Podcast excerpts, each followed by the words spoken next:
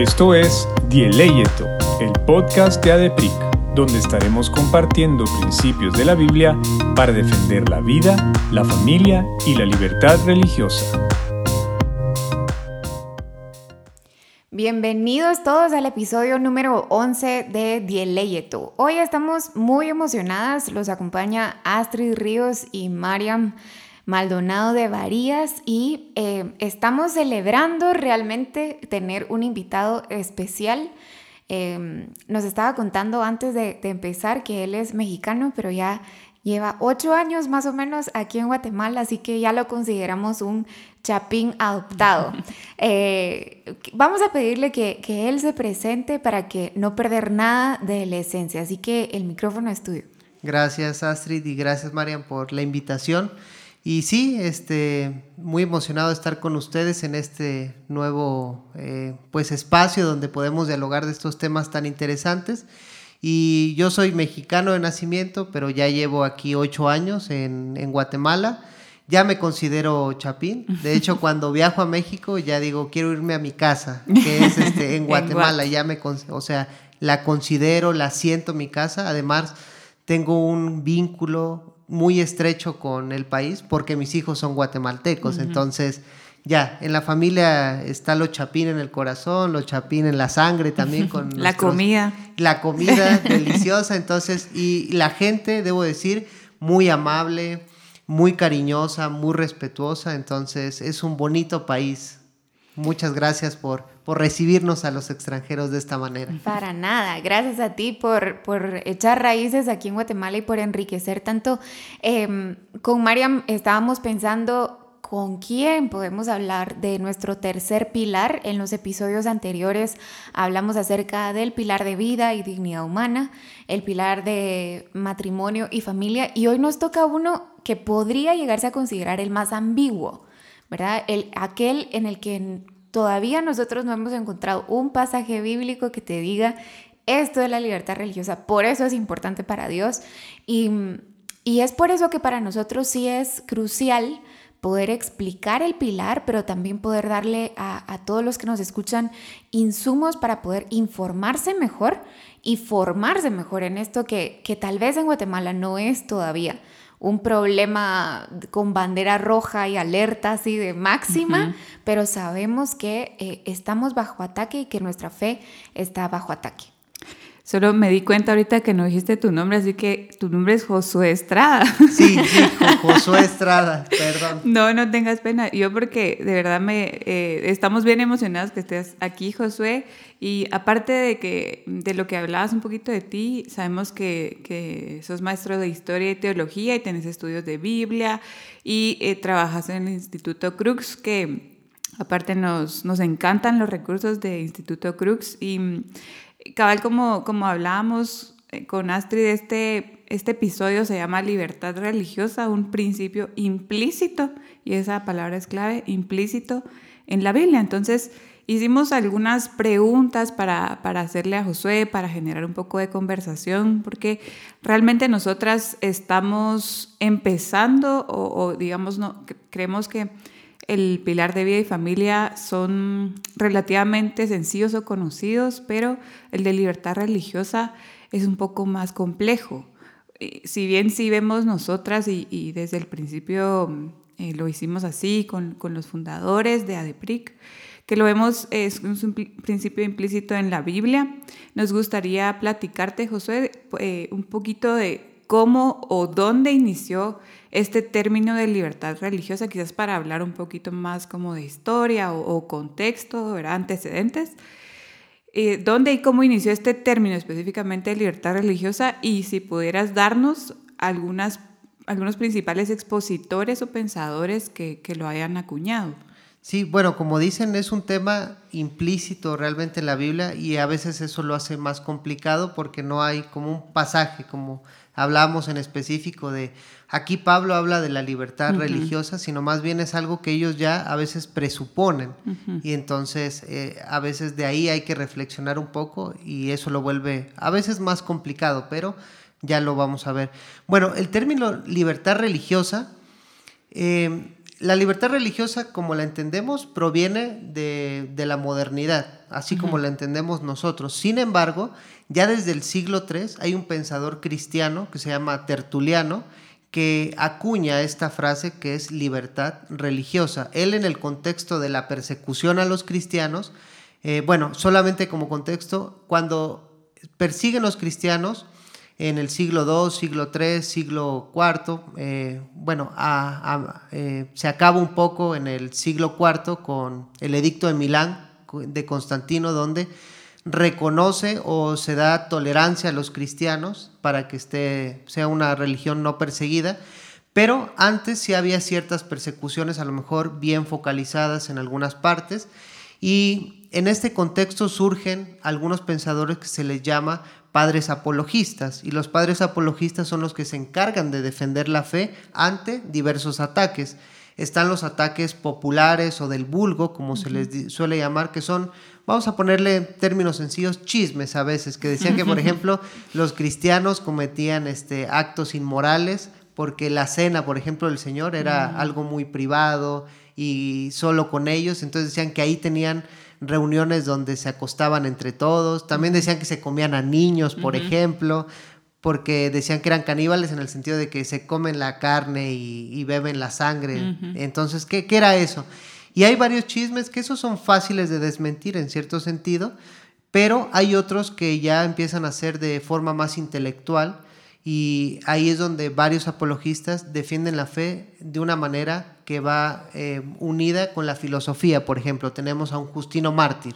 Pero bueno, ese es este otro, otro tema. Pero en este contexto de persecución está Tertuliano y Tertuliano escribe una carta donde hay alguien, parece ser, que está persiguiendo el cristianismo y le dice que la religión es algo muy personal y que no puede haber coacción en la decisión. Y ahí es donde dice que es, eh, hay que tener libertad en la religión. Entonces, Tertuliano sería como un primer pensador cristiano que acuña esta palabra de libertad religiosa, donde la reconoce y la relaciona como un derecho humano fundamental. Y eso es bien importante porque eh, después autores, ya en el siglo XIX, siglo XX, se van a encargar de profundizar más eso, pero él la reconoce como un derecho humano fundamental, que no se puede violar, es decir, un derecho natural del ser humano que tenga esa libertad de religión.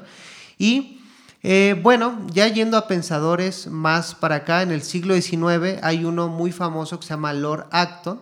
Lord Acton es alguien que profundizó mucho en la libertad religiosa. Él decía que no podía, no existía el cristianismo sin libertad y era como incompatible pensar un cristianismo sin libertad, sin libertad de conciencia específicamente, pero que eso deriva en la libertad obviamente de religión. Entonces Lord Acton va a ser un, pensador muy importante, él nació en Italia, eh, es, este, es un caballero inglés.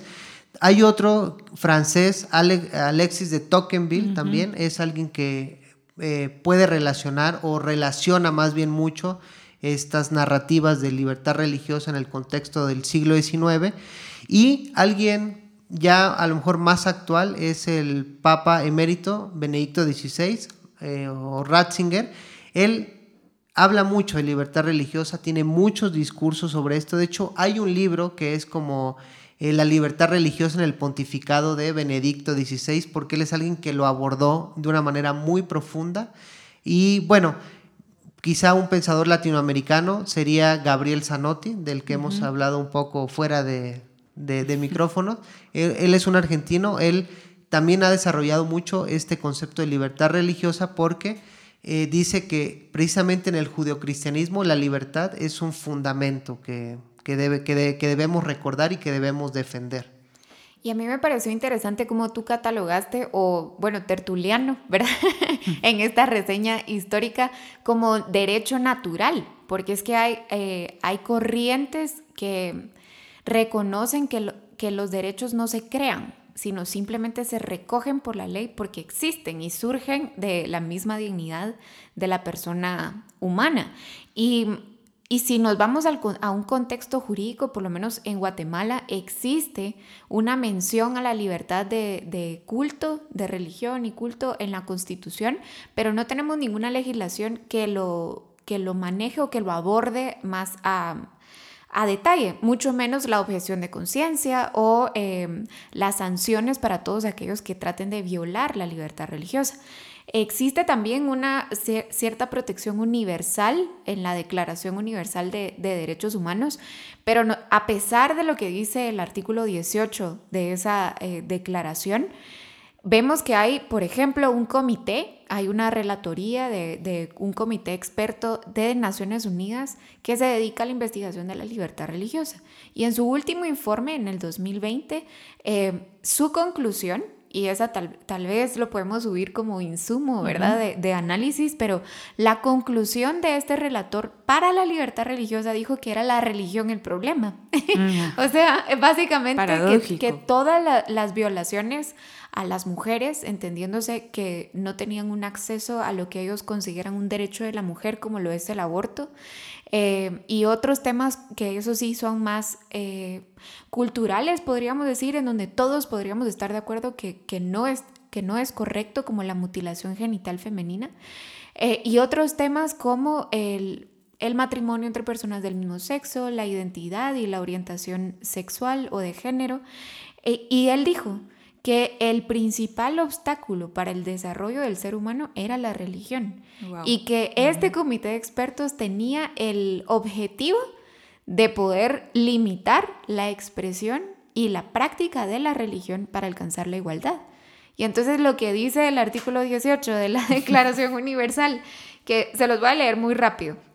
Toda persona tiene derecho a la libertad de pensamiento, de conciencia y de religión. Este derecho incluye la libertad de cambiar de religión o de creencia, así como la libertad de manifestar su religión o su creencia individual y colectivamente, tanto en público como en privado, por la enseñanza, la práctica, el culto y la observancia.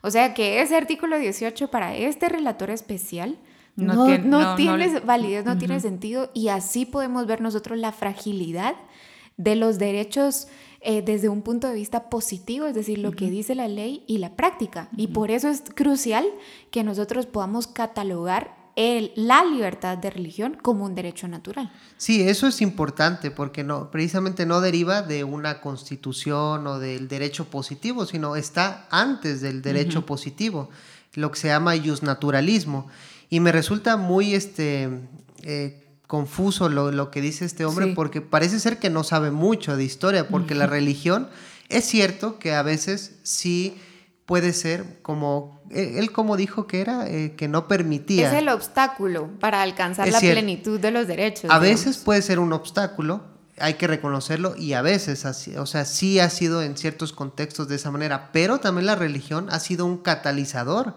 para la realización humana, es decir, todos los, eh, la defensa de los derechos civiles, por ejemplo, o la igualdad entre personas de diferente color, de diferente sexo, ha sido a veces motivado por la religión, por principios que encontramos de que, por ejemplo, Pablo cuando habla de que en Cristo ya no hay varón, ya no hay mujer, ya no hay griego, ya no hay judío, entonces es, hay una igualdad eh, en, en, esencia, claro, no en existencia precisa, o sea, de que todos debemos tener lo mismo, pero sí hay una igualdad en Cristo Jesús. Eh, está Martin Luther King también, otro que es motivado por la religión para realizar una para llevar a cabo una realización humana digna. Y hay un tema, por ejemplo, nos podemos regresar a más o menos en el siglo XVI, 1537, ahorita se me vino a la mente, cuando hablamos, por ejemplo, de la conquista, si pongámosle la conquista, que es el término, la conquista de América Latina. Conquista es un término a lo mejor un poco confuso, pero así se le conoce en la historia. Pero, por ejemplo, algunos dicen, no, es que cuando llegaron los cristianos precisamente violaron todos los derechos, este, torturaron a la gente, los convirtieron a la fuerza. Eso solo es parte de la historia, porque hay otra parte donde los cristianos, los monjes, por ejemplo, que llegaron a América, venían motivados de convertir a la gente en una forma pacífica.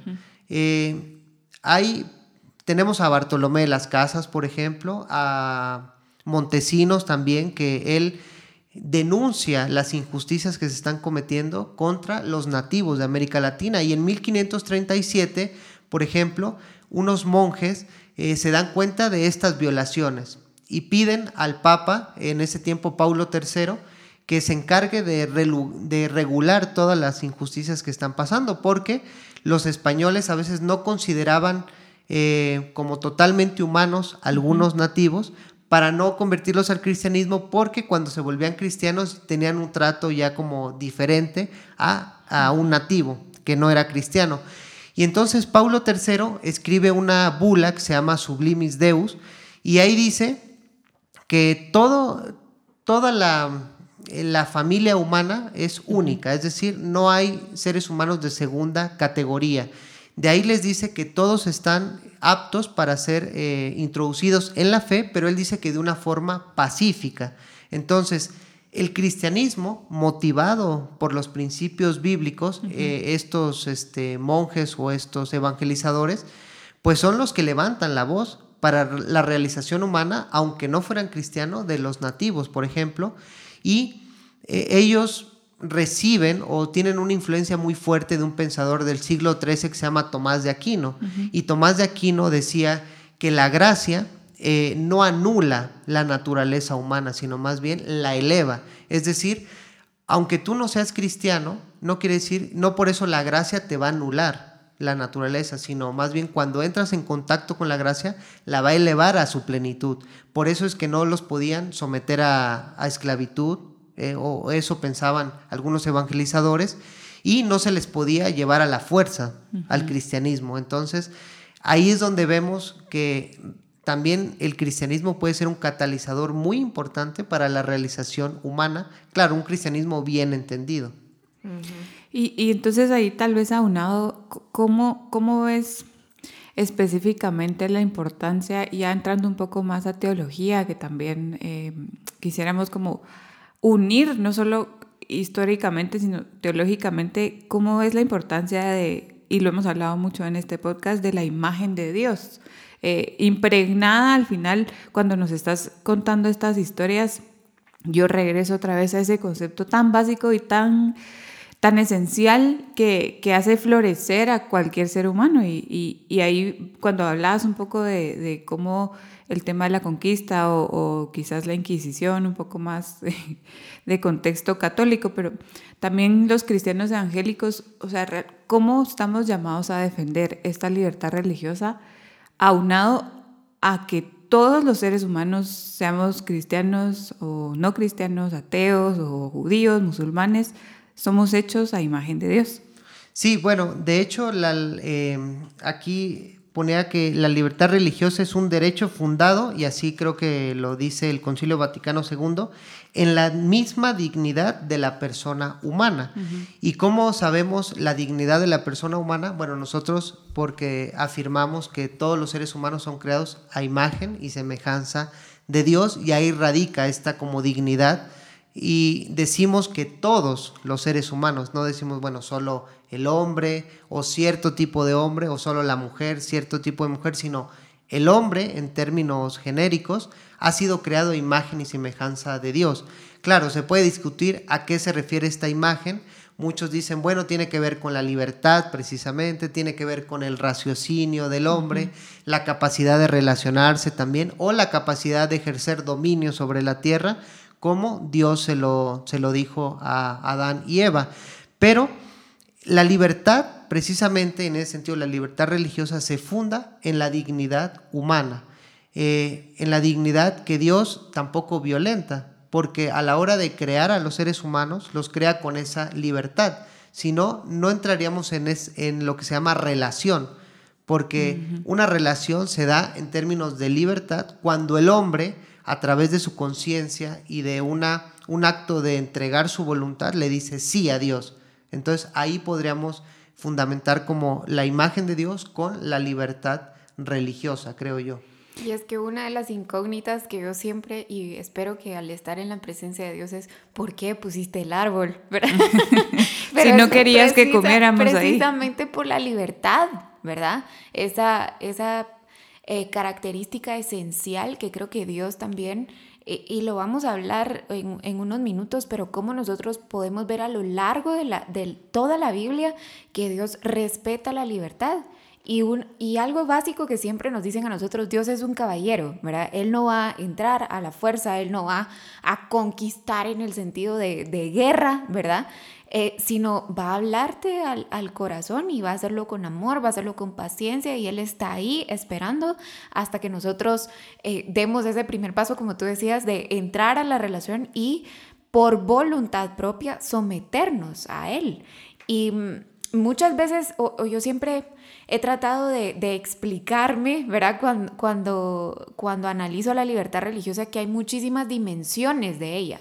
Es decir, está la, la, libertad de que el Estado no imponga una religión para sus ciudadanos, la libertad de que yo como creyente la religión A no eh, ataque a los creyentes de la religión B, C y todas las letras del, del, abecedario, y al mismo tiempo esos derechos que surgen de, de la libertad de religión que vemos cómo se ven afectados cuando no existe la libertad de religión. Es decir, que la libertad de religión es nada más el inicio o la violación a la libertad de religión es el inicio de la pérdida de la esencia del ser humano, básicamente. Em, y no sé si nos podrías contar un poco acerca de cómo se afecta, por ejemplo, la libertad de expresión, la libertad de conciencia, el ejercicio de una profesión o simplemente el ejercicio de tu fe en lo público y en lo privado. Bueno, como bien decías, la, violación de la libertad de religión lleva a una violación mayor que la libertad de conciencia. Es decir, tú no puedes ejercer, eh, porque al tú no tener libertad de religión, pues no vas a poder ser libre de dirigir tu vida en base a principios que tú consideras importantes o trascendentales. Y aquí a lo mejor hagamos una distinción que una pregunta que ustedes hicieron, ¿no? Que cuál es la diferencia entre libertad de religión y libertad de culto.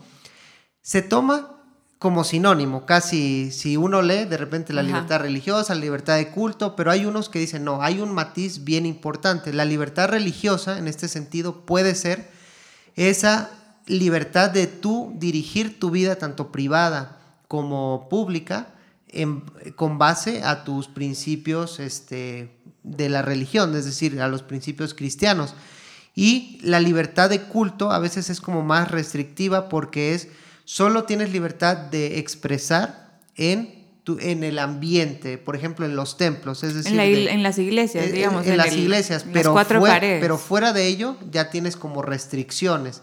Un ejemplo puede ser que un médico puede tener libertad de culto al ir eh, los domingos, alabar al Señor y de ahí salir, pero ya no tienen una libertad religiosa al ejercer su religión, donde ya entra su, profesión. perdón, su profesión, donde entra ya en juego la libertad de conciencia, porque él va a decir, bueno, yo no solo voy los domingos y alabo al Señor, sino toda mi vida la rijo con base a lo que yo hago el domingo o a lo que leo en las escrituras y eso se va a ver reflejado en la Biblia, eso se va a ver reflejado en mi profesión médica.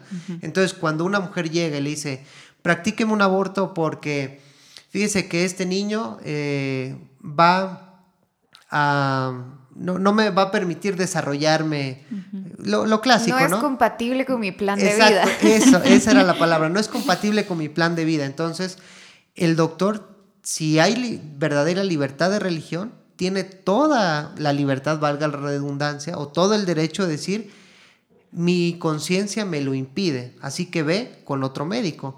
Pero ahorita que estamos viendo de que uno dice, no, tú puedes ser cristiano los domingos, tú puedes alabar, pero a la hora de que te venga un caso así, ya tu conciencia ya, ya no existe, la vas a pues. regir por lo que estamos ahora añadiendo. Tú eres abogada, ¿no? No sé si lo estoy diciendo bien. Tú te vas a regir ahora por lo que añadimos en la ley y no tienes esa libertad de objeción. Igual un abogado, ¿no? Que diga, no, yo no voy a, a casar, a, casar a, un, matrimonio de dos este famoso matrimonio igualitario, ¿no? Que no, no sé si, si está bien dicho, pero, eh, pero él dice, no, yo no lo voy a hacer porque su objeción de conciencia no se lo permite. Entonces, eso sería bueno recalcar de que la libertad, la libertad de religión es como más amplia y es la que debemos defender realmente, porque es eh, con la que nos vamos a dirigir en toda nuestra vida, en todas nuestras profesiones y en todo lo que hagamos. Y en ese sentido, eh, digamos, ¿cómo ¿cómo verías algún pasaje, como hablamos al principio, pues no tenemos una cita puntual donde nos diga la libertad religiosa es X, ¿verdad? Sino que, o algunas historias, o yo, leído un poco como de parábolas de Jesús, que está implícito a esa libertad religiosa, ¿qué pasajes bíblicos, si a un cristiano nos preguntan, bueno, ¿y ustedes por qué defienden la libertad religiosa? Aparte de lo que tú decías, ya es como un derecho natural o, divino y e, históricamente eh, lo podemos defender, pero bíblicamente si, si alguien que no es cristiano te pregunta, ¿dónde tú en la Biblia ves este principio? ¿Qué pasajes nos podrías explicar? Bueno, hay un pasaje que, que yo suelo ocupar mucho que es Hechos capítulo 17, cuando Pablo, el da un discurso a los atenienses. Ahora, eh, haciendo una narrativa, vemos que Pablo realmente, eh, cuando va con los judíos, habla como judío, es decir, dice que defiende que Jesús era el Cristo conforme a las escrituras. Eso se ve incluso en versículos anteriores, pero cuando va a Atenas, pues no cita las escrituras como lo cita con los judíos, sino dialoga eh, con base en otro principio que es la razón humana. Y haciendo, como les decía, haciendo una narrativa. El judaísmo tendió o tiende a ser como más eh, esotérico, es decir, para adentro, no, no son tan expansivos o, o como lo vemos en el Antiguo Testamento, es más un pueblo ensimismado, esotérico. Pero cuando llega Jesús, manda a predicar a todas las naciones, es decir, vayan y hagan discípulos a todas las naciones y el cristianismo se vuelve exotérico, por una palabra así un poco eh, rara, ¿no? Pero eh, cuando el cristianismo se vuelve eh, así para afuera, hay un principio implícito que es cómo dialogas con el que no tiene fe. No, no puedes tener un punto de partida con el que no tiene fe, algo que él no tiene, es decir, no puedes suponer que la fe va a ser un punto de encuentro con el incrédulo. Tienes que suponer otra cosa y ese punto de encuentro es la razón, el raciocinio. Y la razón obviamente no la puedes eh, coaccionar, no la puedes llevar a como violentar para que acepte algo que no puede aceptar. Entonces, ahí es donde radica como la libertad de religión, de que la religión se dialoga se plantea, se discute, pero nunca se impone, porque libertad precisamente es la ausencia de coacción arbitraria de terceros. En ese sentido, la libertad religiosa nunca puede ser coacción, sino tiene que ser en un ambiente de diálogo, en un ambiente eh, eh, de apertura. Entonces, yo veo en hechos que Pablo dialoga con las personas y no las está obligando, no las está imponiendo, sino más bien las está llevando a través de eso que tenemos en común todos los eh, seres humanos, que es la razón. Entonces, yo creo que ese sería como un pasaje donde podemos ver, donde está como implícita la, libertad religiosa, que Pablo no va y los empieza a condenar, simplemente presenta su mensaje de una forma eh, a través de del diálogo. Entonces yo veo ahí como un principio y bueno, también podemos ver que ni siquiera el Señor Jesucristo obligaba a las personas, sino dialogaba con ellas, les presentaba el Evangelio, pero nunca se los imponía. De hecho decía, allá ustedes si no quieren creer.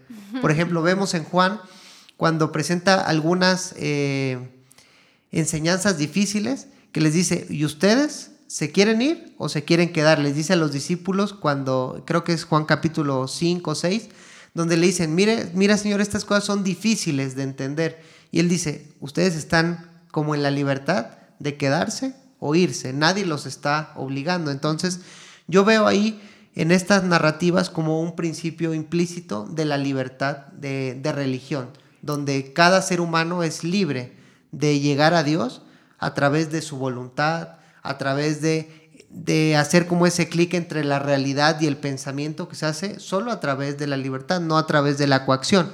Ahora bien, cuando hablamos en estos términos, mucha gente puede pensar de que, ah, entonces están diciendo de que todo es relativo, porque así se maneja como, ah, la libertad de religión entonces es relativismo. No hay verdades absolutas. Tú, no. tú llegas a tu conclusión y es como escoger un helado, o sea, yo tengo libertad de escoger un helado de chocolate y mezclarlo con un helado de menta porque al último, ¿cuál es la base de esa libertad? que no hay una verdad absoluta para elegir los... No hay un sabor correcto Exactamente, no hay una verdad para elegir un sabor de, de, cualquier helado. Entonces dicen, bueno, entonces así es la religión. La libertad te lleva a que, entonces, cada quien eh, es libre, relativismo, pero no. La libertad religiosa se funda en que la verdad, existe la verdad, pero esa verdad no se puede imponer a través de la fuerza ni física ni lingüística. Tiene que ser una, tienes que llegar a esa verdad a través de tu raciocinio y de tu voluntad y nosotros afirmamos por la gracia de Dios, es decir, que esa gracia nos impulse, pero la gracia no nos obliga, sino nos lleva de una manera, como tú decías, amable, precisamente graciosa en el sentido de, de gracia, nos lleva de una forma a la manera de Dios, no a la fuerza. Y está unado también un poco como al, al principio de amor al prójimo, también, ¿verdad? Porque vemos que no, o sea, puedes amar a alguien si lo querés coaccionar o si quieres hacer algo eh, como en contra de su voluntad y al final eso es lo que genera, y hablábamos eh, antes con, con Astrid, es que genera una fe no verdadera,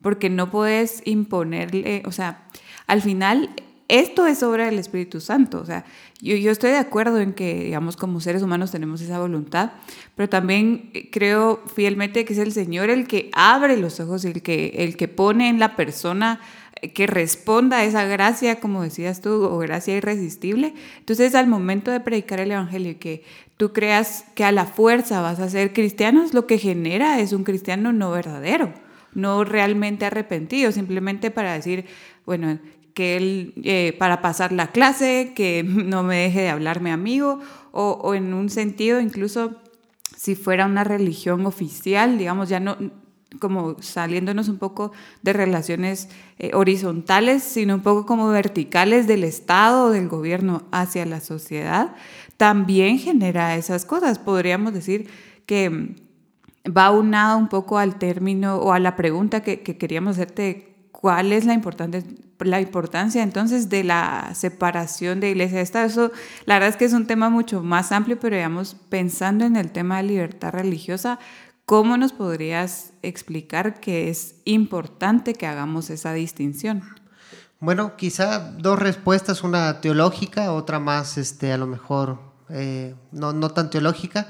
La primera es que eh, como cristianos nos creemos que somos parte de otro reino, es decir, un reino que no es de este mundo. Y podemos correr el peligro de pensar que cuando la religión se une con el poder del Estado, a través de los medios del Estado, poder eh, llevar a cabo los planes de Dios. Pero precisamente está, vivimos en un reino que no es de este mundo y no se va a expandir ni se va a llevar a cabo a través de, de medios que no son de este mundo. El Señor Jesús cuando le decía a Pilato, mi reino no es de este mundo porque si, fuera de este mundo, ahorita todos estarían peleando por mí, es decir, no, no estarías conmigo.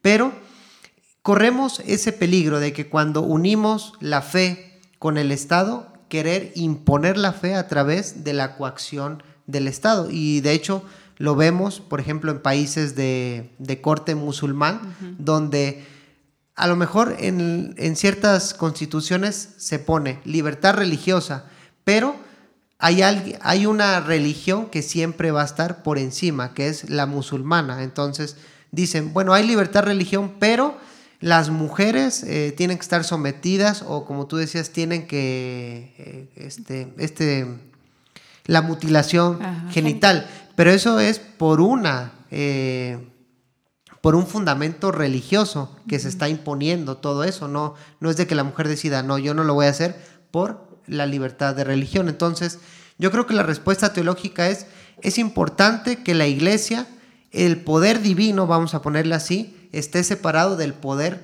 temporal. Y esto lo vemos desde Génesis, es decir, en la creación, poder divino y poder temporal están separados, es decir, el hombre no se mezcla con la divinidad.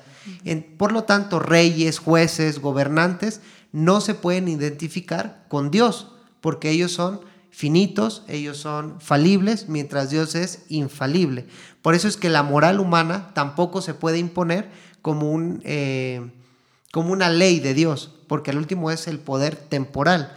Y regresando a lo que decía Astrid, ¿por qué el árbol? Precisamente, el árbol... Por favor, Josué, ¿por qué el árbol? porque el árbol precisamente dice que es, no comerás del árbol del bien y del mal, porque la prerrogativa de decir qué está bien y qué está mal solo le corresponde a Dios.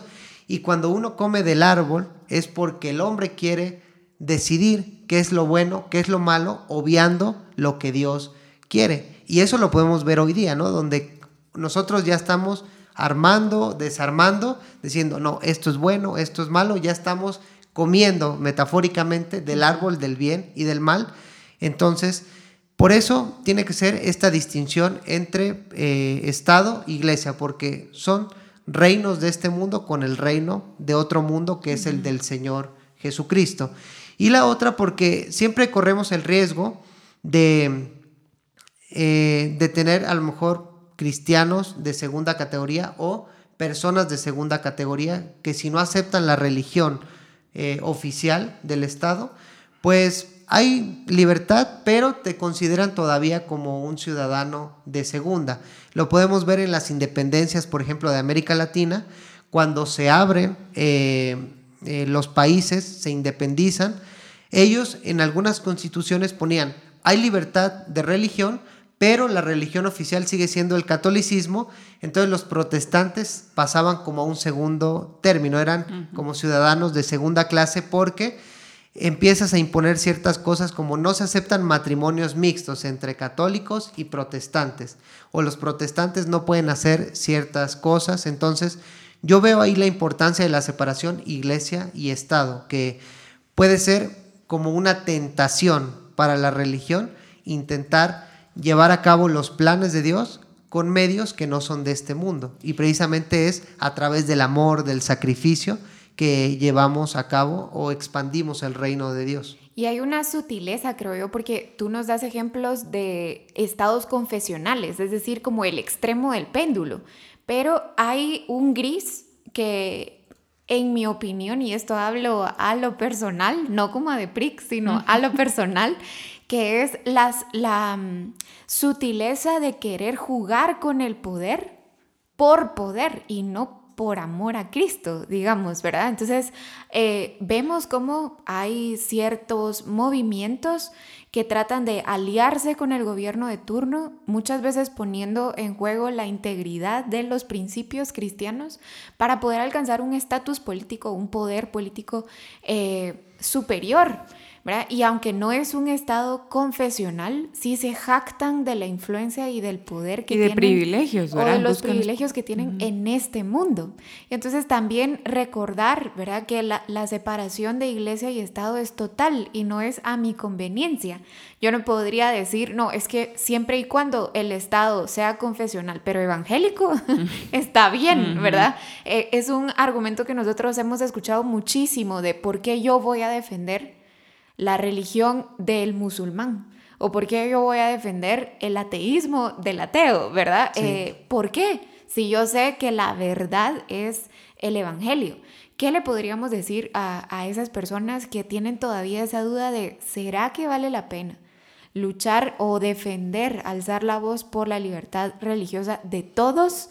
¿O deberíamos nosotros de querer eh, imponer y lo pongo entre comillas, imponer la verdad del Evangelio por el bien de ellos, ¿verdad? Porque es la verdad.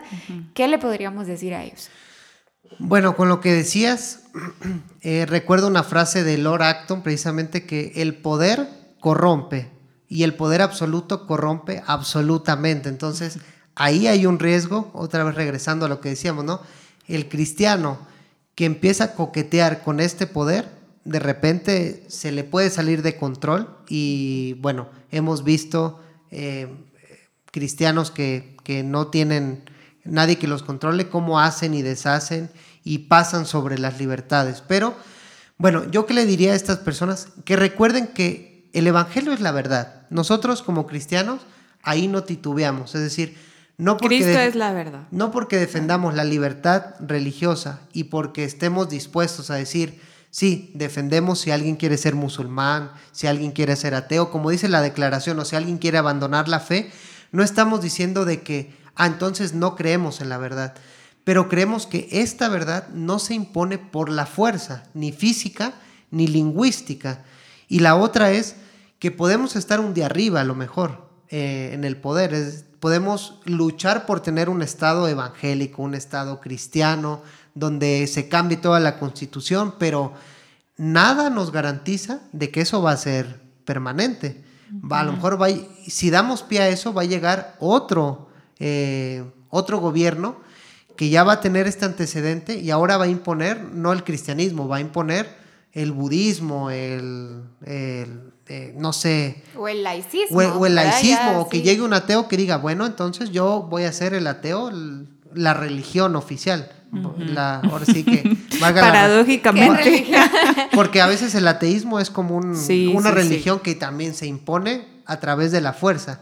O sea ateos cristianos musulmanes estamos de acuerdo en que lo que creemos verdad no lo vamos a imponer por la fuerza porque la gente no lo va a terminar de entender no lo va a terminar de asimilar y al último no se va a comprometer con ello. Entonces, yo creo que es eso, tener claro de que el cristianismo no se defiende o no se convence a la gente que el cristianismo es verdad a través de la fuerza, siempre va a ser a través del amor, a través del sacrificio como lo hizo el Señor Jesús. Entonces, ese es un ejemplo claro de cómo damos testimonio de la verdad.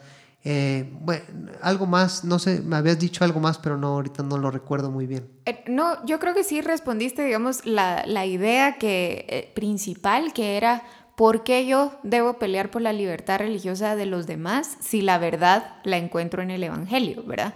Y esa falsa creencia de decir que si yo logro imponer la, lo que considero o la verdad del Evangelio, va a ser un bien para ellos, ¿verdad? Que es lo que hemos estado hablando, que una un, el Evangelio sin convencimiento del Espíritu Santo solo es una religión, ¿verdad? Sí, y la otra puede ser de que qué vamos a imponer al último, porque uno puede decir, bueno, yo voy a ocupar el Estado para un bien, vamos a, entre comillas, ¿no?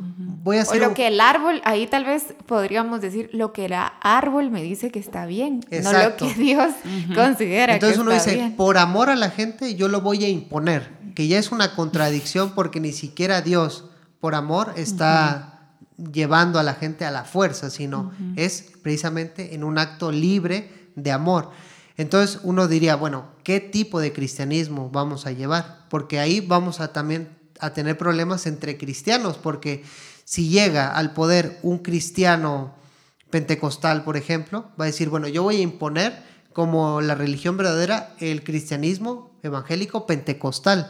Y a lo mejor alguien que no sea pentecostal va a decir, pero no, y, y, empezamos, vamos a empezar a imponer, o no, solo los cristianos bautistas son la religión oficial.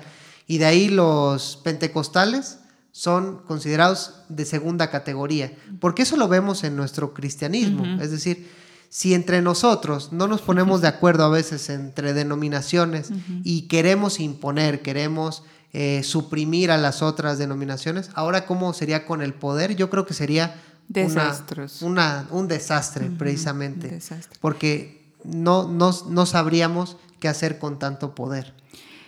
Sí, mira, y quizás tal vez para terminar el, este tema tan interesante y de verdad tan enriquecedor, eh, cuando vamos a Romanos 13, y quizás es un pasaje famoso en el tema de autoridades, porque cuando hablábamos un poquito de, de todo este tema de la libertad, etcétera, se me viene a la mente que Pablo al final en un contexto de imperio romano llamaba a a los gentiles y a los romanos específicamente a someterse, esa es la palabra que utiliza, a someterse a las autoridades. Entonces, ¿cómo, quizás para terminar y aterrizar, cómo podemos entonces como cristianos ya viéndolo hacia el Estado? Si, si el Estado quisiera imponer algo que va en contra de nuestra creencia, estamos, yo creo que está es fácil la respuesta, digamos, pero el por qué. ¿Estamos obligados a aceptarlo o a obedecer? ¿O en qué momento hay una línea donde decimos, Ok, o sea, el tema la corrupción, por ejemplo, en Guatemala,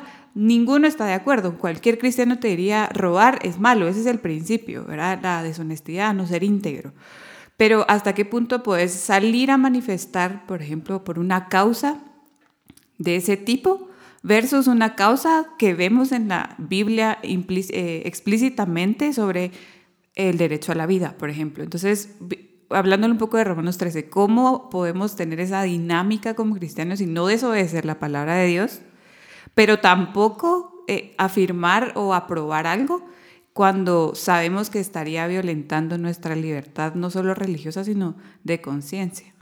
Bueno, eh, nosotros como cristianos le debemos fidelidad primeramente al Señor Jesús y a lo que Él ha establecido. En ese sentido vemos que también los apóstoles, cuando les dicen no hagan esto, ellos dicen, bueno, primero tenemos que obedecer a Dios antes que a ustedes, los, los religiosos o el poder. Interesante incluso, ¿verdad? Que a los religiosos o los fariseos. Sí, claro, a, que... a, los que estaban como queriendo suprimir el movimiento, dicen, primero tenemos, que, tenemos como este deber de obedecer a Dios antes que a ustedes. Entonces, nosotros, en ese sentido, debemos estar dispuestos y a lo mejor aquí es un llamado a la integridad de ser cristianos y al compromiso, porque hablábamos con Astrid de que a lo mejor en nuestros países no percibimos esa persecución o ese peligro de, no tener la libertad religiosa, porque aquí es fácil decir, bueno, este, yo no creo en eso y, se, se acabó, o, sabes que yo soy cristiano, yo voy a la iglesia y yo me rijo por esto. Hay otros países donde el ser cristiano es cuestión de persecución y ahí es donde uno dice, ¿hasta dónde voy a llevar mi compromiso? O si el poder me dice, no, es que tú tienes que hacer tal cosa y un cristiano va a decir, no. Y Pero ¿por qué? Si es lo que yo te estoy ordenando, es lo que dice la ley. Por ejemplo, en la cuestión del aborto, no, no hay que ir incluso tan lejos. En la cuestión del aborto, un médico, se ha discutido mucho, ¿qué va a hacer un médico cuando le digan, no, es que tienes que practicar el aborto. Él va a decir, bueno, yo le debo fidelidad y yo le debo eh, obediencia primero a la palabra, bueno, no, no tanto a la palabra, sino a Dios, que se revela en la palabra eh, que nosotros tenemos. Y eso va a traer consecuencias, quizá. Yo lo digo fácil porque no soy médico, no soy abogado. o pastor. Pero, incluso este podcast, este podcast, digamos tú que sos pensador, ¿verdad? Y, que en el Instituto Crux hacen muchísimas cosas. El blog, por ejemplo, en otros países ese blog sería una causa de persecución. Claro. Y Crux estaría completamente cancelado, ¿verdad? Y, y tú como Josué estarías en la lista negra como por ejemplo ahorita se me vino la lista negra de la ONU, de, de esos ultraconservadores religiosos que están en contra de los derechos humanos que ellos catalogan como tal.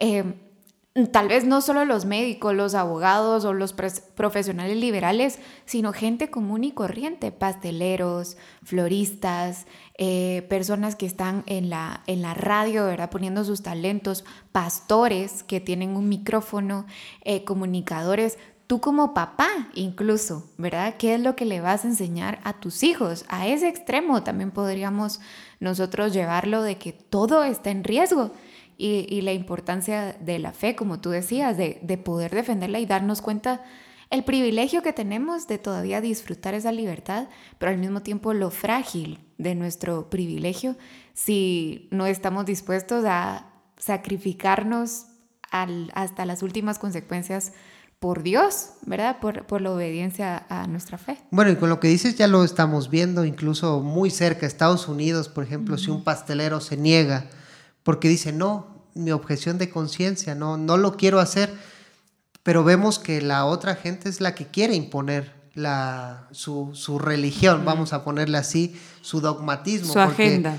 Uno puede decir, bueno, hay tantos pasteleros que te pueden hacer pastel con todos los colores que quieras, de la forma que quieras, ¿por qué yo? ¿por qué yo? Entonces ahí es donde uno dice, bueno, tengo que ser fiel primero a Dios. Y a lo mejor eso va a traer la pérdida de tu negocio, como le sucedió en Estados Unidos. Creo que era una familia donde perdió su, su negocio, su pastelería. Entonces, pero hay que confiar en Dios. Eh, yo sé que es difícil decirlo atrás de un micrófono porque mucha gente va a decir, bueno, para ti es fácil, Es pero fácil, a mí me pueden meter a la cárcel, mis hijos y todo eso. Entonces, bueno, solo quizá me voy a quedar ahí porque no, no quiero ser este, imprudente en ese sentido, porque yo sé que mucha gente lucha con esto, pero hay que ser fieles al Rey Jesús hasta las Amén. últimas consecuencias, porque Él ha dicho de que quien quiera ser mi discípulo tiene que tomar su cruz y seguirme. Y eso trae persecución, trae odio, trae este, contiendas, incluso con la misma familia, que Él decía, yo no he venido a, a traer la paz, sino más bien pleitos entre la madre, entre el hijo, etcétera. Entonces, puede ser que estemos en un contexto así, y cuando estemos en un contexto así, ante todo, la fidelidad a Dios. Y tal vez recordar, a, mí me gustó mucho y, y eso se queda resonando en mi mente, a pesar de que vivimos en este reino y que le demos obediencia a las autoridades como nos leyó Mariam, al final nuestra esperanza no está en este mundo, ¿verdad? Y eso es lo bonito de, la de poderle imprimir la perspectiva del Evangelio a todos los temas que nosotros podemos analizar, porque al final nuestra esperanza está en Él y los únicos a los que nosotros podemos eh, dirigir nuestra mirada, no, obviamente no es ni a Josué, ni a Mariam, ni a mí, ¿verdad? Que no somos los modelos a seguir, sino Jesús que vivió y que padeció cualquier cosa que ni siquiera podemos llegar a imaginarnos. Creo yo se queda corta la Biblia explicándonos el sufrimiento, pero al mismo tiempo el amor de Jesús para con nosotros. Eh, y entonces, ¿cómo nosotros podemos tener justamente esa fe que en cualquier circunstancia, sea buena o sea mala, nuestra esperanza está en Él? Y esa fortaleza creo que nos puede dar una perspectiva diferente de cómo debemos actuar, pero también en quién debemos confiar. Y es que el mal no se vence con el mal, como dice Pablo. El mal se vence con el bien, con amor. Y bueno, podemos tener un contexto hostil, pero no vamos a contestar con hostilidad, vamos a contestar con amor y teniendo confianza en de que, que al último el amor ganará, que es eh, lo que vemos en Apocalipsis, ¿no? Sabemos y tenemos la certeza de que Dios gana. Eso sería como el resumen de Apocalipsis. Dios gana, pero gana a través del amor, del sacrificio, como lo hizo el Señor Jesús. Así es.